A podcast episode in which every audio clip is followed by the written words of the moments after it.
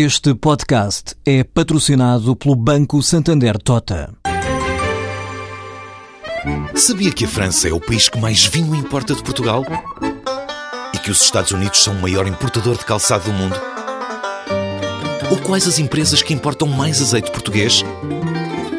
No portal Santander Trade, encontra todas as respostas para internacionalizar a sua empresa, desde mercados a procedimentos, redes de contactos e ferramentas para dinamizar a sua atividade exportadora. Descubra mais em santandertrade.com. Santander Tota, um banco para as suas ideias.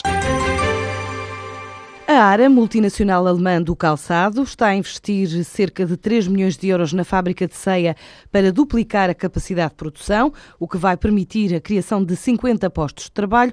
Em Portugal, esta marca alemã exportou cerca de 800 mil pares de calçado, faturou 20 milhões de euros. Conta com 40 pontos de venda no nosso país, numa altura em que está presente em 60 destinos diferentes em todo o mundo.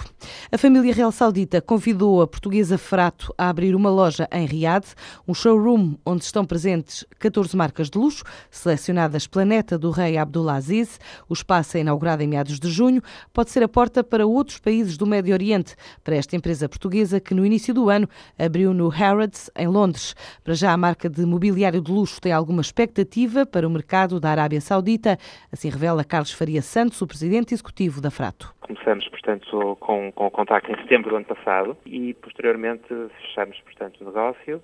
Fomos visitados sem, basicamente, nos apercebermos disso a princesa Machel voltou a visitar-nos, portanto, em janeiro, na feira da Mesa em eh, e novamente em fevereiro em, em, Londres. Portanto, de certa forma, concretizamos nessa altura da vontade mútua, de facto, ter um espaço em Riad.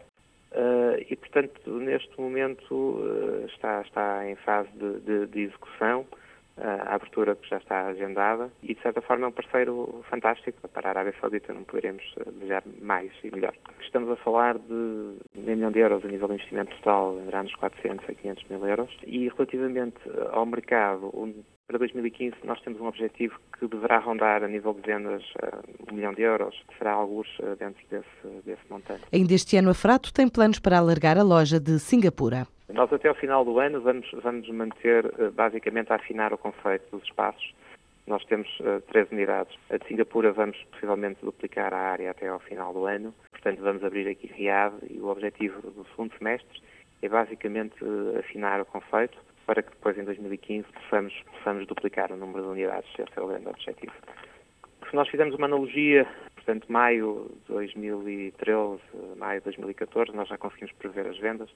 Estaremos com crescimento na casa de 80%, o que é muito bom. Portanto, esperamos que a continuidade do resto do ano tenha já frutos. A Frato está presente em 47 países, faturou cerca de 2 milhões e meio de euros o ano passado, o que significa mais 140% face ao ano anterior e 99% do que produz é para exportação.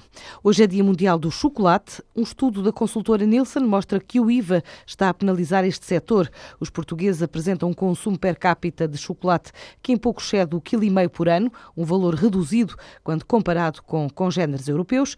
A Itália ou Espanha, o consumo anual per capita ultrapassa os 3 quilos. Já em Inglaterra e na Alemanha, este consumo supera os 9 quilos anuais por pessoa. A Nielsen conclui assim que, apesar de se verificar um crescimento nos últimos anos, com este setor a valer cerca de 170 milhões de euros em Portugal, a realidade é que o consumo nacional ainda se encontra abaixo da maioria dos países europeus.